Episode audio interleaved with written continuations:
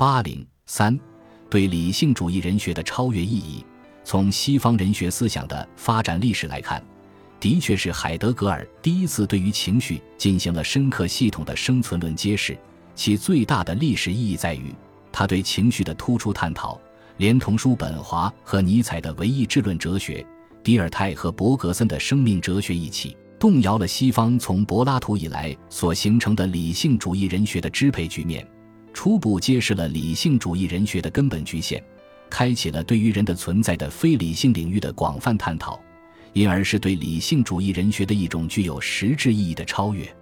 考察海德格尔的情绪生存论对于理性主义人学的超越意义，需要事先对理性在人的存在中究竟意味着什么这一前提问题做出大体合理的说明。首先，就一个人的心灵构成和存在过程来看。如果我们把一个人的心灵分为认知、情绪、情感、意志三个主要方面，那么从中外哲学对个人的理性与非理性的探讨历史来看，从生理学和心理学的研究历史所形成的结论来看，从个人存在的现实来看，理性的确是个人心灵认知能力中的最高能力，同时也的确是人的心灵中的最根本方面，因为只有它才能够为个人提供相对正确的价值观。因而能够为个人的存在提供方向引导，相反，情绪以及意志则没有这一根本功能。其次，从人们的社会共在的精神维度来看，这从根本上是一个社会中不同人们的理性能力之间相互作用，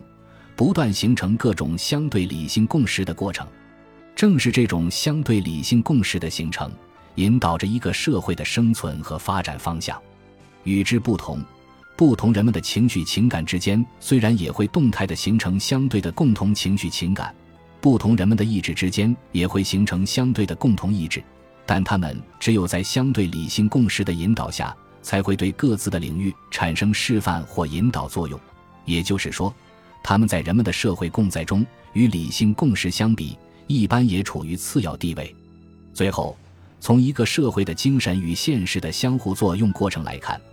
这一过程也主要是人们的交互理性与现实的相互作用过程。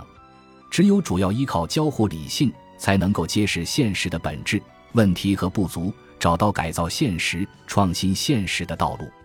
如果说情绪以及情感能够以感受体验的方式对现实有所揭示，但它不能够深入揭示现实的本质层面；如果说意志能够以凝聚意念而付诸行动的方式对现实有所改变，但它也只能在有限的程度上，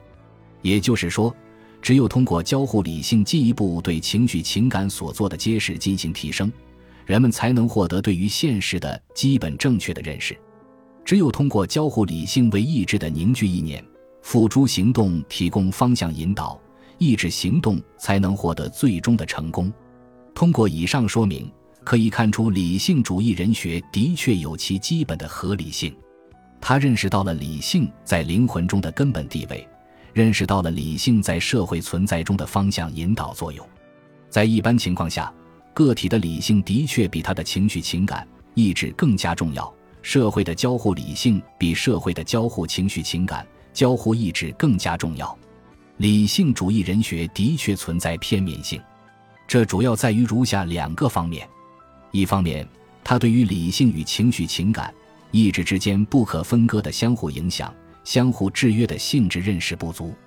实际上，他们之间是互为前提的过程。理性不仅总是以情绪、情感、意志的活动为自身发挥作用的前提，而且理性发挥自身作用的大小、程度、方式都会直接受到情绪、情感、意志活动状态的制约和影响。另一方面，理性主义人学也没有充分深入地认识到情绪、情感。意志有着理性所无法替代的独特作用，情绪情感是形成想象力、自由创造力的最重要源泉，意志则是形成决断力、坚韧力的基石元素。显然，没有情绪情感、意志的这些特殊作用，理性就无法发挥它对个人与社会实践的方向引导作用。对比海德格尔的情绪生存论人学与理性主义人学，可以看出它的特殊的超越意义。第一，海德格尔的情绪生存论人学不仅揭示了情绪状态的无时不在这种历史维度的普遍性，而且突出阐明了情绪在人的存在中的地位。尽管情绪是否比理性更加原始这一点需要进一步研究，但它毕竟第一次表明了情绪在人的存在中的不可忽视的重要性。尽管理性主义人学代表人物中有个别思想加入亚里士多德认识到了情绪情感对于形成美德的作用，但他的确并没有全面呈现出情绪情感在生存论上的重要意义。第二，海德格尔的情绪生存论人学。对于情绪与理性意志之间的关系，特别是理性在此在生存中的作用，也做了基本合理的阐明。尽管他说，在情绪中，此在被带到他的作为此的存在面前，而此在在认识上对此不可能获得真正确切的认识，因为相对于情绪的原始开展来说，认识的各种开展之可能性都太短浅了。但他毕竟认为，此在实际上可以。应该，而且必须凭借理性和意志而成为情绪的主人。这句话中的“可以”表明了理性及意志具有对情绪形成控制作用的能力；其中的“应该”表明了此在借助理性及意志而控制情绪的必要性；而其中的“必须”则表明了以理性及意志控制情绪是此在生存的现实必然要求。这意味着，海德格尔虽然没有把理性看作是人的本质。但也承认理性对于人的生存起着不可或缺的作用。显然，相对于理性主义人学对理性的极端强调，这样的观点也具有探索意义上的合理性，因而也是一种特定意义上的超越。第三，海德格尔的情绪生存论人学第一次系统揭示了此在情绪的在适性质及组织性质或社会性质。如上所说。个体的任何情绪都是在组织共在或社会共在中生成的，因此，探讨个体的情绪不能够仅仅从个体心理的角度出发，而必须从群体心理、社会心理的角度出发。进一步说，也不能够仅仅从心理的角度出发，而必须从社会实践、从社会关系的角度出发。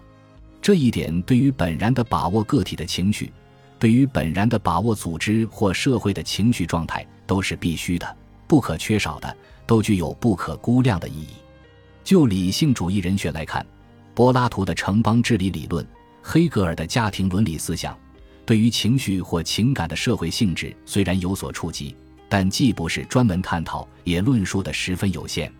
相比之下，海德格尔对情绪的在适性质的探讨，具有空前的开拓和实质的超越意义。本集播放完毕。感谢您的收听，喜欢请订阅加关注，主页有更多精彩内容。